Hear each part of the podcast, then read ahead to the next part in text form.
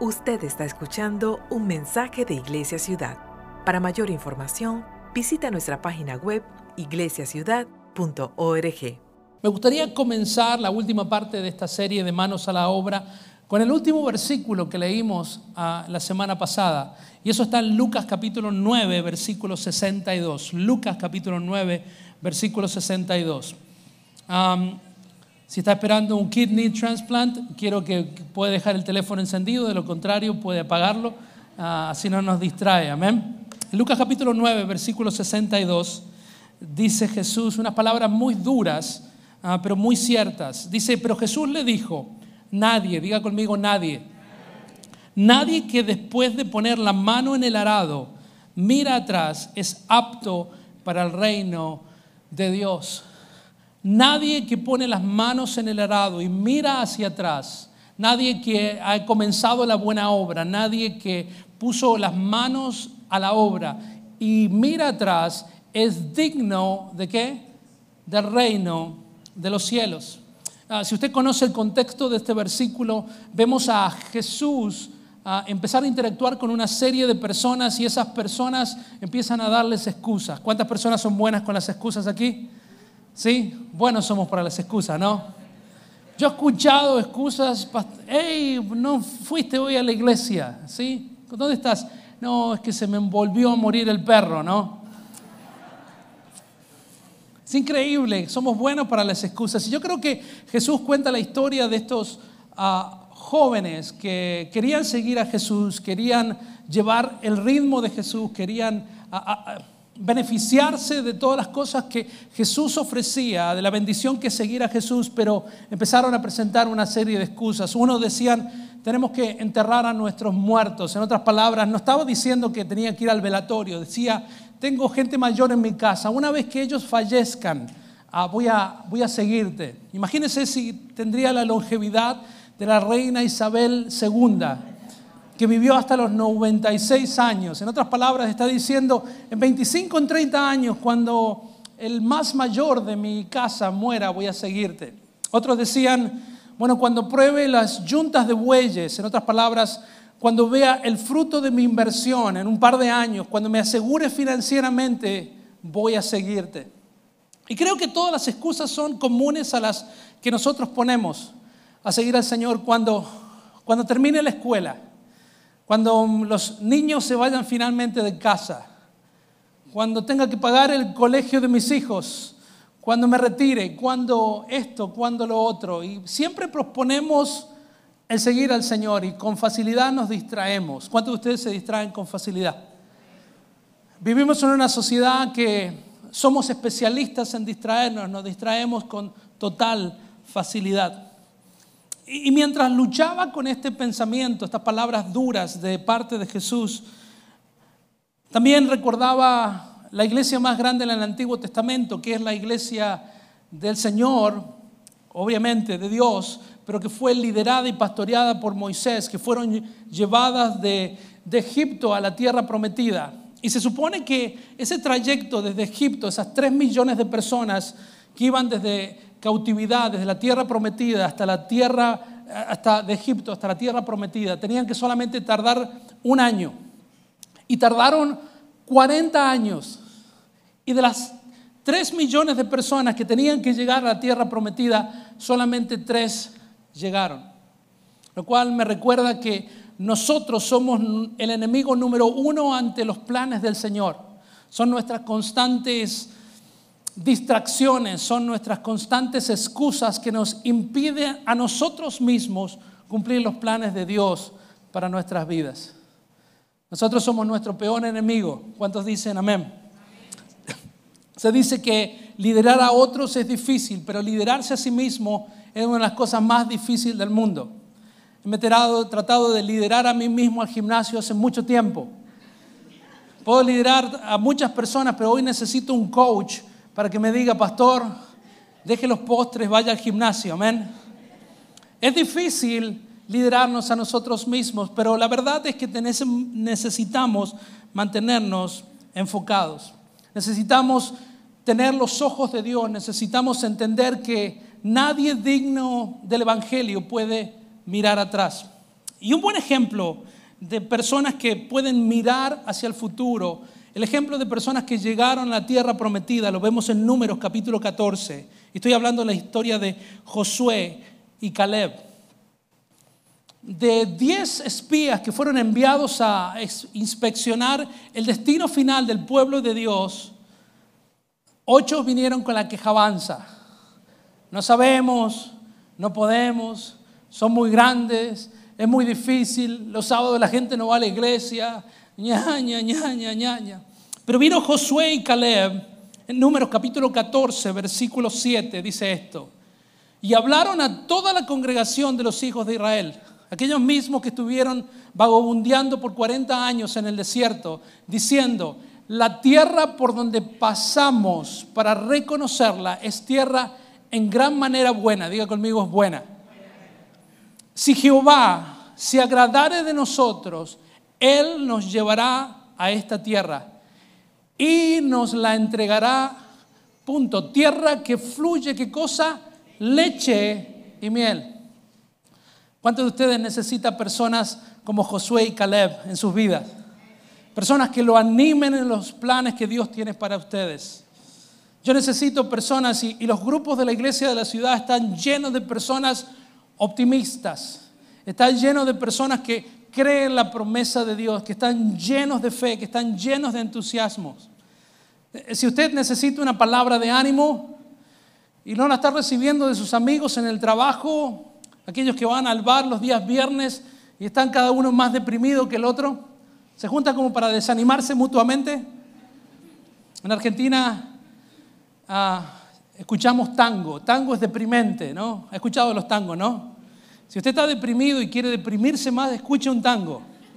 Todo está nublado, la chica lo dejó, perdió el trabajo, está todo mal. Los americanos escuchan blues, ¿no? Que tiene the blues. Pero nosotros sentimos y escuchamos salsa, amén. Música contenta, las promesas del Señor para nuestras vidas. Pero ¿sabe que seguir a Jesús no es fácil? La razón por la cual Jesús dijo, a seguidme. Y solamente un grupo pequeño de personas tomó el desafío de seguir a Jesús porque seguir a Jesús no es fácil. ¿Cuántos dicen amén? Yo sé que muchos hemos escuchado a través de los años los e, televangelistas que dicen que si usted hace la oración de fe, todos sus problemas desaparecerán. ¿Ha escuchado eso? Le van a dar un aumento de sueldo inmediatamente su esposo se va a arreglar, va a bajar esas libras que nunca pudo bajar, nunca va a tener un problema en el trabajo, su esposa le va a hacer desayuno en la cama todas las mañanas. Es como que la vida se transformaría en un color de rosa, pero el Evangelio de Jesucristo me dice que no es así. En este mundo tendrán aflicción. Y dice, no se desanimen porque yo he vencido al mundo. La verdad que la propuesta de Jesús y al recordarnos que aquellos que miran atrás no son aptos del Evangelio, aquellos que consideran otras alternativas o un shortcut para seguir a Jesús, no es generalmente lo mejor. Yo creo que Jesús debería haber puesto un anuncio de los prerequisitos de qué significa seguirle, y realmente lo hizo.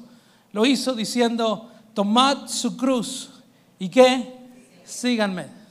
Una versión parecida a una invitación peligrosa se encuentra en, no en la Biblia, pero un capitán inglés que se llama Ernest Shackleton. improbable de que yo lo deletree. S-H-A-C-A-L-T-N.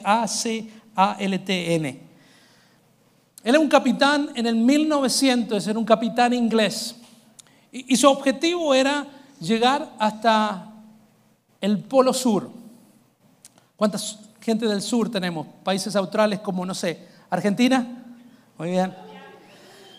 ¿Saben que después del Caribe existe países más para allá abajo? Amén.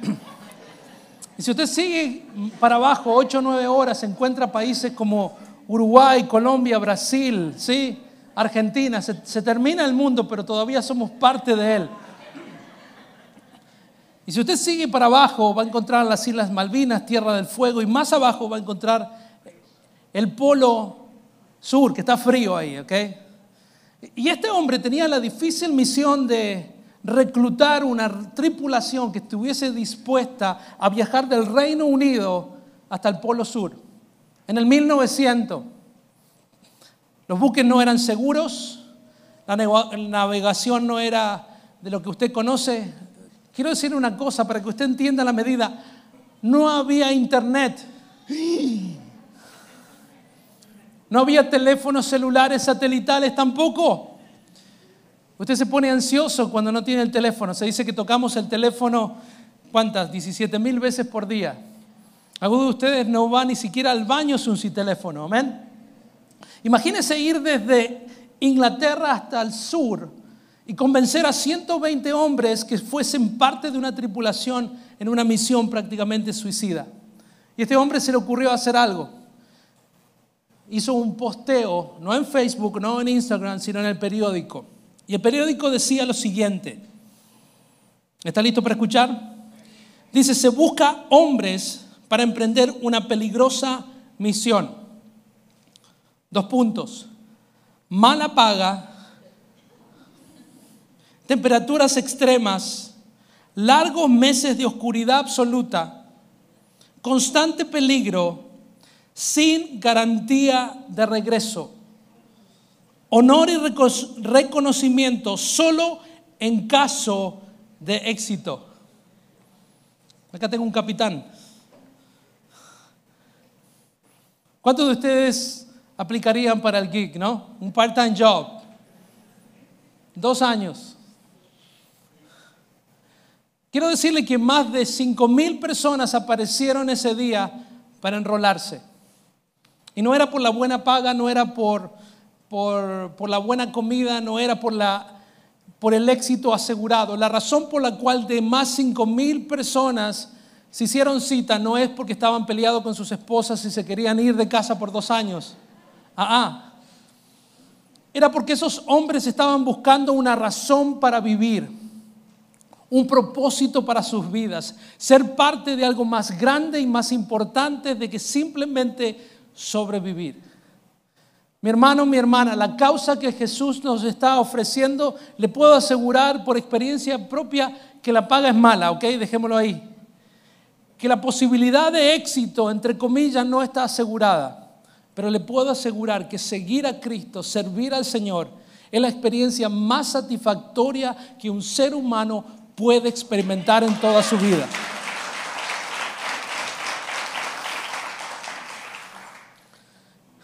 Dicho esto, me preguntaba mientras escuchaba los evangelios, ¿qué tipo de iglesia quiere que el Señor seamos? Y no sé usted, pero antes de saber lo que yo quiero ser como persona, como cristiano, como iglesia, generalmente tengo una claridad de las cosas que yo no quiero ser. ¿Le ha pasado? Tal vez no tengo una idea de lo que quiere ser, pero por lo menos no quiere ser como.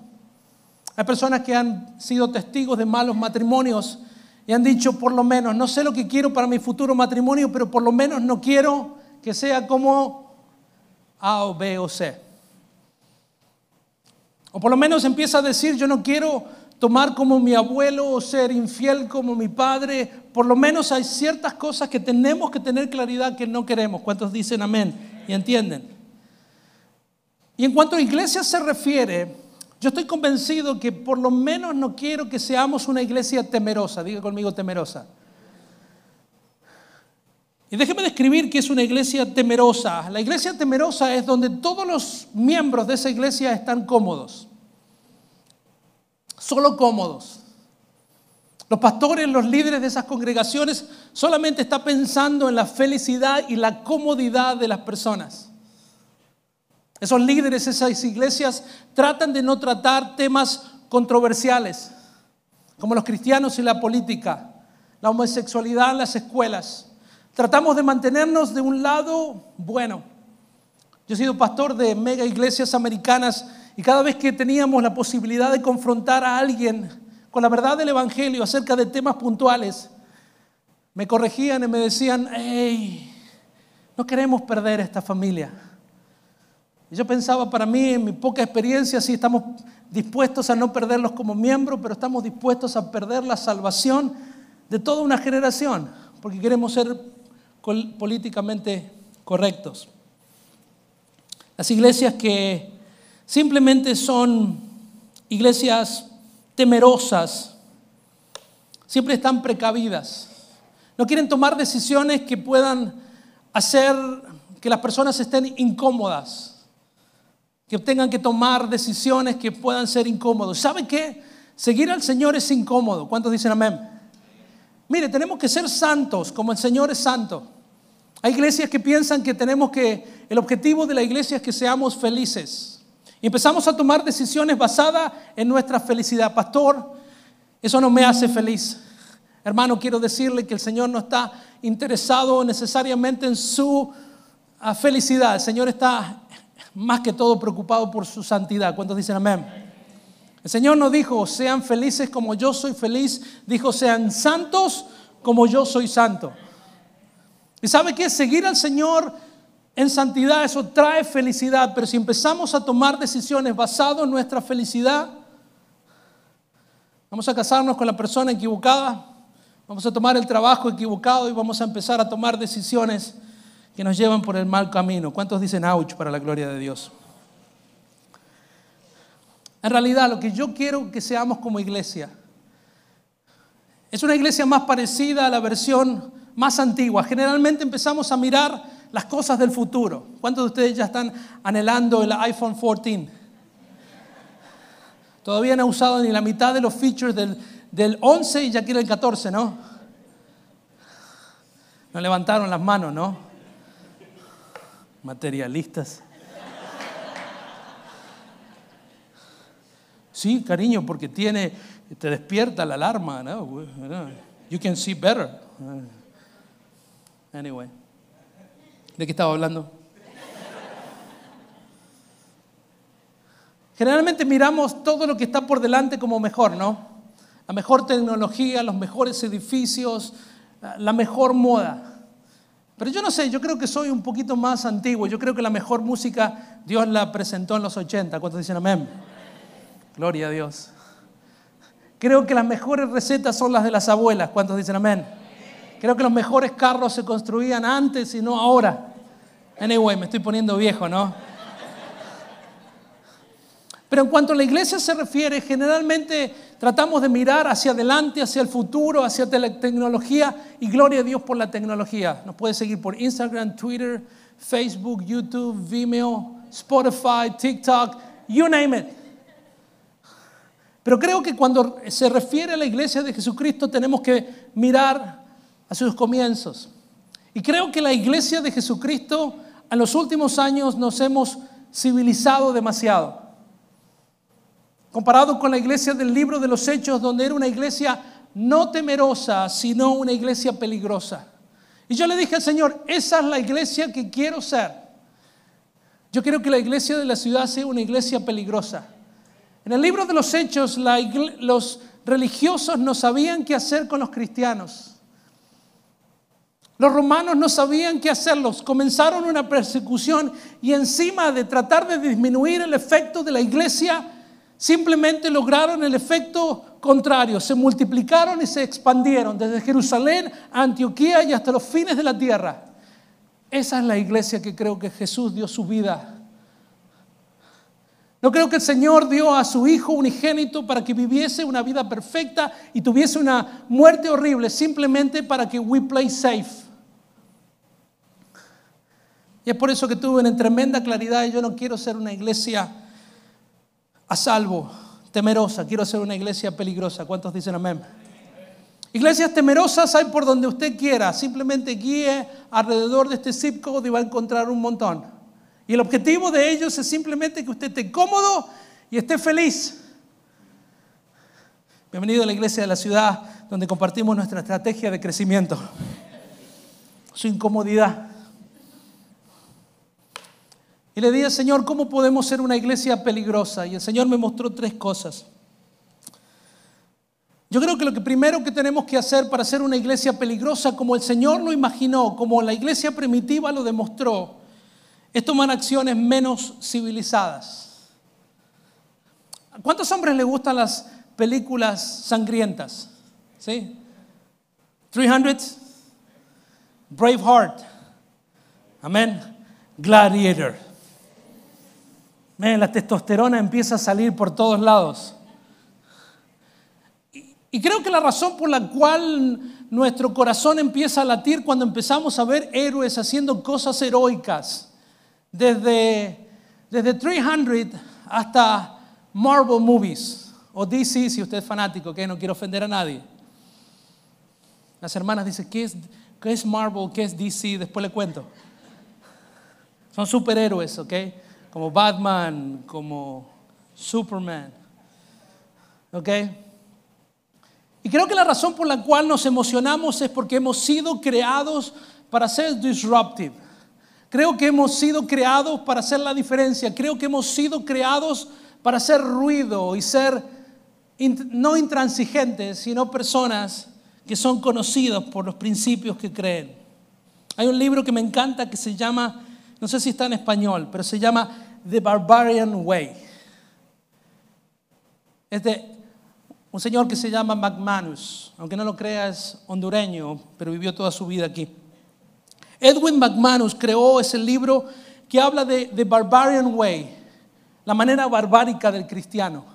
Creo que hemos perdido esa, no sé cómo se dirá en español, que el Señor me ayude, esa ese age, hemos perdido esa, nos hemos civilizado demasiado. Creo que hemos, como iglesia, estamos teniendo demasiados buenos modales. Estamos todo el tiempo tratando de no ofender a nadie. Estamos todo el tiempo tratando de ser políticamente correctos, mientras la gente que tenemos que salvar se están yendo directamente al infierno.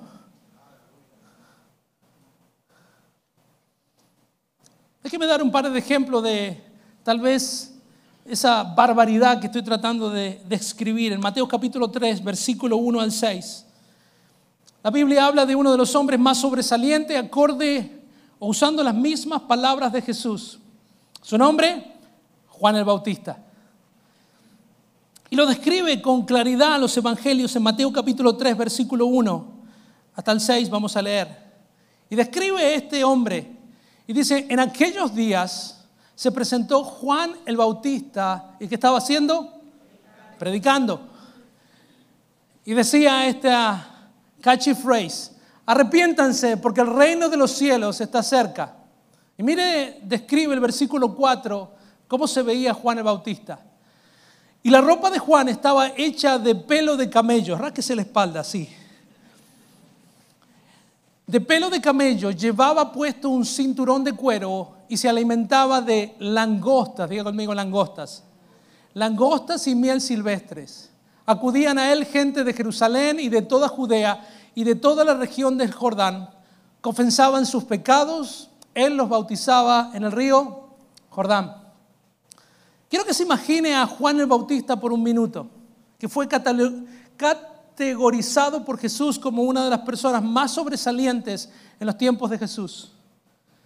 ¿Cuántos de ustedes le daría sus hijos en City Kid a un hombre que se, vea de esa manera? Johnny, porque está tan desesperado con los niños que están fuera de control, está dispuesto a dárselo a cualquier persona que esté del otro lado de la puerta. Pero la mayoría de los padres con sentido común quiere asegurarse que tengan un background check. By the way, hacemos un background check a todos nuestros maestros. Pero ninguno de nosotros, si fuese pastor, invitaría a una persona con esa vestimenta. Hoy en día tiene que tener skinny jeans, tiene que tener productos en, el pelo, tiene que tener un tight jacket. Pero Juan el Bautista no entraba en ninguno de los prerequisitos de una iglesia que invitaría a un invitado especial. Sin ir más lejos, Jesús también nos mostraba esa agresividad necesaria y característica de una iglesia peligrosa. El libro de Mateo, en el capítulo 21, Jesús se encuentra ante una escena que movió su corazón. Los religiosos de, esos días estaban tomando ventaja de las personas que tenían la obligación de hacer sacrificios y se los vendían a un precio exagerado y, robaban en el tipo de cambio. Y Jesús se enfogonó, dirían los puertorriqueños. Y en Mateo capítulo 21, hablando de Jesús, que lo imaginamos a Jesús como blanco, con los ojos azules, con la planchita bien hecha,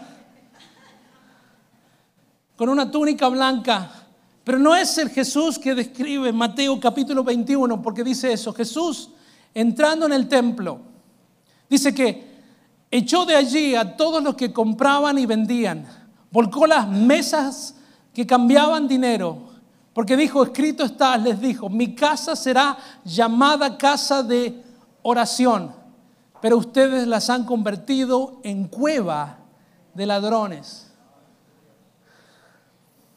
Jesús entró con un látigo. Me encantaría, creo que daría una buena ilustración la semana que viene. Quiero practicar mi G.I. Joe moves. Ups, perdón. Pero lo que estoy tratando de decir es que ese tipo de actividades, posiblemente Jesús le hubiesen hecho un juicio por maltrato. No sé, ¿no hay algún abogado aquí? No hemos conseguido un abogado en años, sí, tenemos uno por ahí. Pero generalmente le hubiesen hecho un juicio a Juan el Bautista, hoy le hubiesen hecho un juicio a Jesús por mala práctica y por abuso laboral y quién sabe qué. Mi hermano, lo que estoy tratando de decirles es que creo que hemos domesticado el llamado del Señor para la iglesia. Creo que la iglesia debería recuperar sus raíces, su, drive, su pasión, su fuego. Y, yo no estoy proponiendo que usted entre a su oficina y empiece a dar vuelta a los escritorios de su, de su lugar porque lo van a echar. No se trata de eso. Se trata de saber cuál es la verdad del Señor. Y cada vez que alguien diga que ciertas cosas que la Biblia dice que están mal, y usted sabe la verdad, tiene la obligación, cueste lo que cueste, decir lo que la Biblia nos dice que digamos. Y yo sé que posiblemente personas van a empezar a, salirse de sus amigos de Facebook, porque es una de las peores cosas que nos puede pasar. She unfriend mi pastor. Yo dije, gloria a Dios, y no le gustó y me sacó del grupo, pastor. Se salió de WhatsApp. Imagínense los discípulos de Jesús diciéndole, Señor, hemos predicado el Evangelio, hemos ido a las aldeas y no le gustó lo que escuchó y nos sacaron de WhatsApp. No tenemos tantos followers en Instagram, tenemos que empezar a, a endulzar el mensaje del Evangelio. Señor Jesús, basta de decir ese tipo de cosas porque la popularidad de nuestro ministerio está en declive. ¿Cómo es eso de que si ustedes también se quieren ir, váyanse? Lo segundo que tenemos que recuperar como iglesia es una valentía divina. Diga conmigo, valentía divina.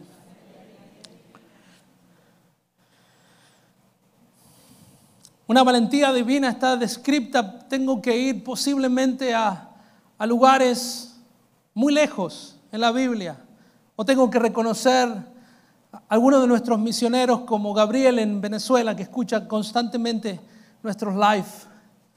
Y él me dice que yo soy su pastor y que me admira y todas esas buenas cosas. Pero honestamente, después de ver las fotografías que entra a predicar el Evangelio con el agua hasta por encima de su cintura. Y me muestra videos de cómo pasan anacondas por frente de su casa. Y cómo a la noche salen con linternas a, a buscar animales salvajes que están entrando a las casas de las personas que están completamente inundadas porque se han desbordado el, el río Amazonas. Y yo le digo, nunca más me vuelvas a decir que me admiras.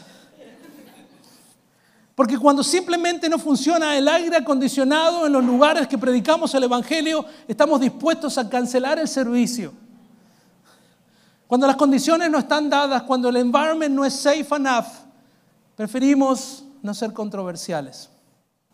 En Hechos capítulo 11, versículo 6, hay una verdad que tenemos que recordar.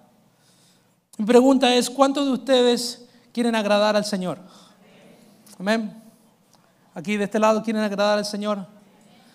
Y yo, pensé que, yo pensaba que agradar al Señor era averiguar cuál es el color favorito de, del Señor para pintar nuestra iglesia de ese color y que el favor de Dios esté sobre nosotros. ¿Alguien sabe cuál es el color favorito de Dios? No es, no es un chiste, no estoy tratando de figure it out. Pero es lo único que agrada al Señor, es lo que Hebreos capítulo 11, versículo 6 nos dice. Dice en realidad, diga conmigo en realidad. Sin fe es muy difícil agradar a Dios. Amén. Ok, En realidad, sin fe se hace dificultoso agradar a Dios. Bueno, sin fe es una cuestión de tiempo agradar a Dios. No, no, no, dice que sin fe es, ¿qué cosa? Imposible, Imposible agradar a Dios, ya que cualquiera que se acerca a Dios tiene que creer que Él existe y que recompensa a quienes lo buscan.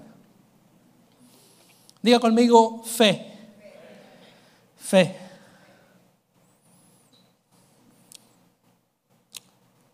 Esa valentía divina la encontramos en Pedro y Juan, cuando estaban enfrente, del Sanedrín. El Sanedrín, para ustedes que, que tal vez son nuevos en el Señor y no conocen quién el Sanedrín era, era un grupo de personas que tenían la autoridad religiosa y la autoridad legal para ejecutar a cualquier persona.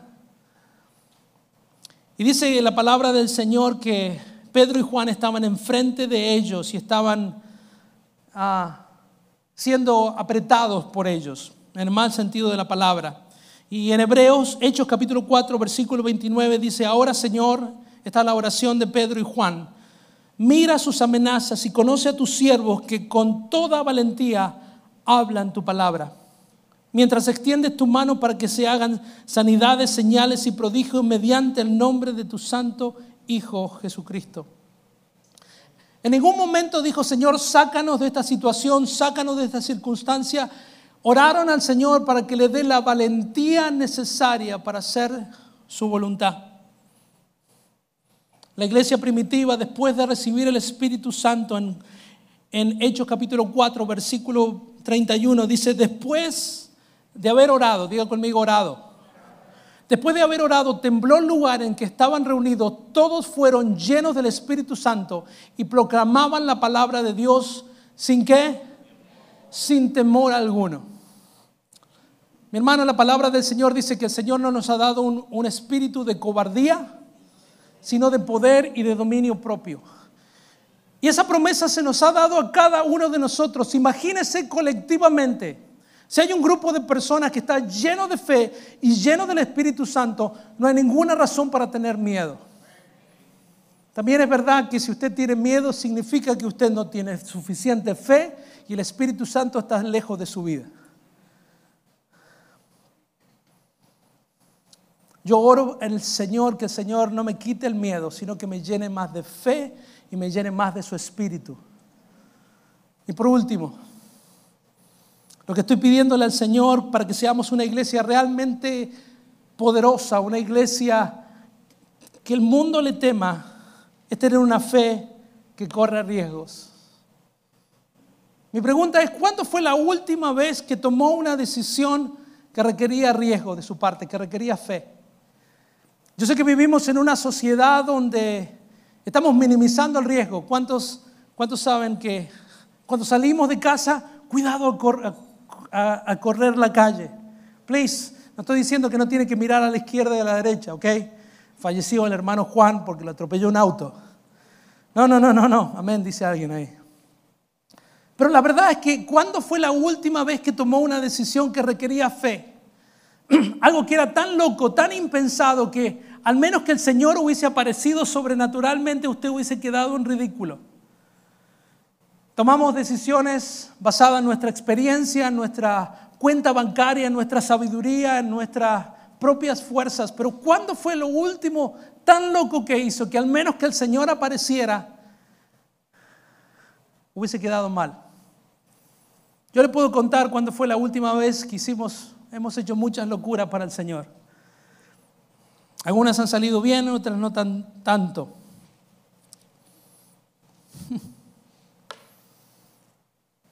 Cuando hablé con algunos de nuestros líderes acerca de la posibilidad de comenzar un nuevo servicio en Orange Park, primero nos dijeron que algunos amigos, no, que es una mala idea. Y cuando les dije que la mala idea tenía fecha y era el sábado, me dijeron es una pésima idea. Y cuando les dijimos que la idea tenía una fecha y también tenía un horario a las cinco y media de la tarde del día sábado, no, no tan solo me dijeron que era una mala idea, una pésima idea, me dijeron que es algo que no va a funcionar. ¿Y cuántos de ustedes piensan que hay, hay sabiduría ahí, no? Pero sentíamos en nuestro corazón que teníamos que darle una posibilidad al campus de Orange Park. Que el Señor tenía que crear una avenida para que personas que generalmente no vienen a la iglesia porque no conocen del Señor, pudiesen encontrar una razón para decir, ¿por qué tenemos que esperar hasta el domingo? Yo oro y el Señor me mostró que la gran mayoría de las personas que van a llegar al campus de Orange Park los días sábados a las 5.30 son personas que no tienen ningún tipo de background teológico, que no conocen al Señor, que no entienden que se supone que tenemos que adorar al Señor los domingos.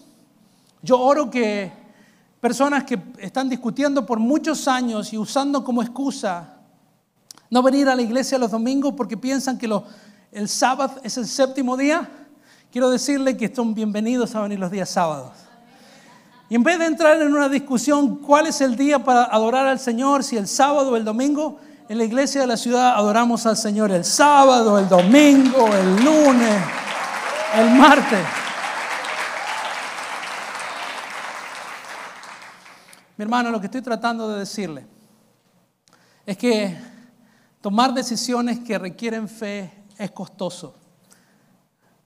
Pero no tomar ninguna decisión en nuestras vidas generalmente es mucho más costoso. Pedir ayuda cuando nuestro matrimonio está mal nos da vergüenza, hay un costo que pagar. Pero no pedir ayuda y permitir que el enemigo destruya nuestro matrimonio es mucho más costoso. Postergar las decisiones que nos acercan al Señor a veces son incómodas. Pero postergar esas decisiones y no hacer nada y morir lenta y agónicamente espiritualmente es mucho más agónico. Yo creo que se ponga de pie.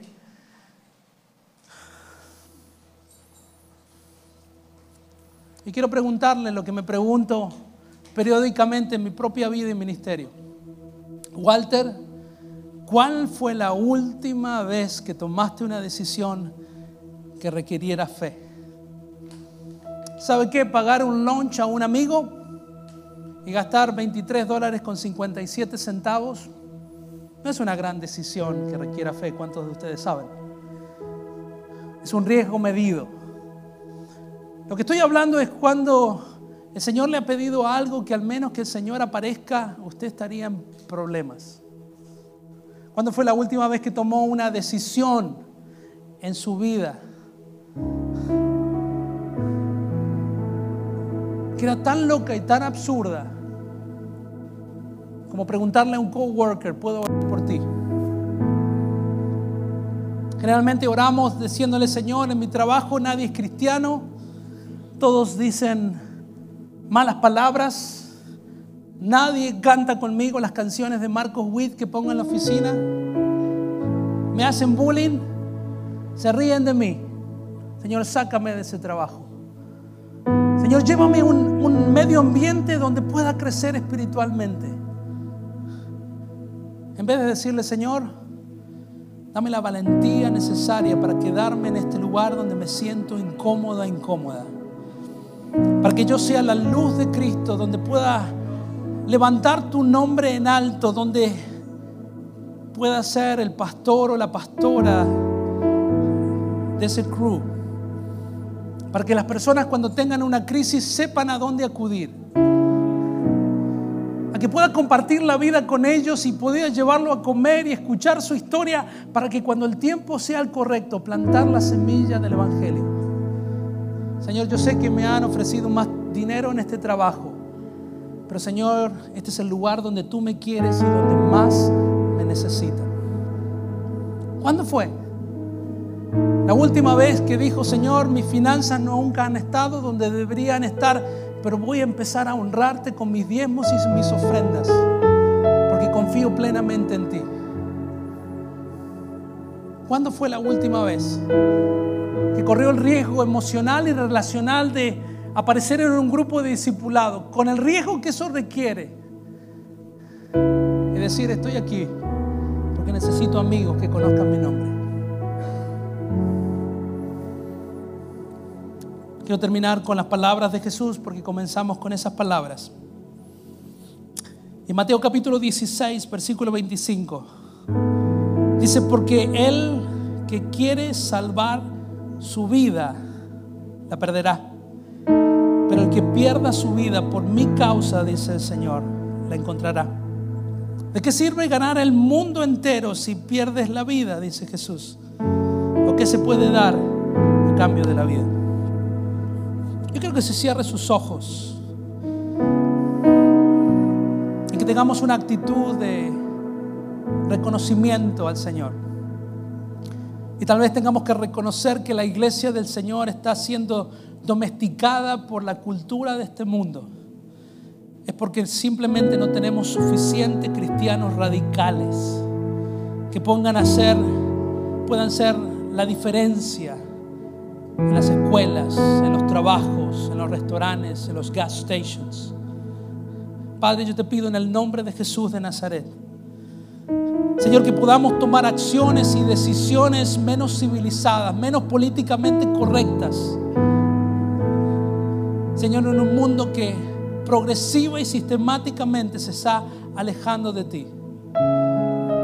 Señor, tal vez que no tengamos las vestimentas de Juan el Bautismo, Bautista, pero que tengamos el ímpetu necesario para decir la verdad, sin importar lo que la gente diga. Padre, en el nombre de Jesús, yo te pido que nos des una valentía divina. Señor, que estemos llenos de tu Espíritu Santo y llenos de fe, para que ante el mundo no tengamos miedo, sino una valentía sobrenatural. Y Padre, en el nombre de Jesús, Padre, no te pido solamente que podamos tener fe y podamos tener valentía, sino que podamos tomar decisiones, acciones que requieran fe. Señor, que aumente nuestra fe, que podamos correr riesgos para la gloria de tu nombre, para que podamos contar de tu grandeza, de tu misericordia y tu majestad sobre nuestras vidas. Señor, tú eres digno. Señor, y por eso queremos adorarte y bendecirte, Señor. Señor, y pedirte que nos des una oportunidad para ser una iglesia radical, peligrosa, que nunca se acomode a los tiempos que vivimos Señor, con amor y respeto podamos ir a cada lugar donde nos envíes. Señor, a ser personas radicales para ti, Señor, en el nombre del Señor. Esperamos que este mensaje sea de bendición para sus vidas. Si desea conectarse, puede visitarnos en nuestro campus de Jacksonville o en Orange Park. También nos puede contactar a través de iglesiaciudad.org. Bendiciones.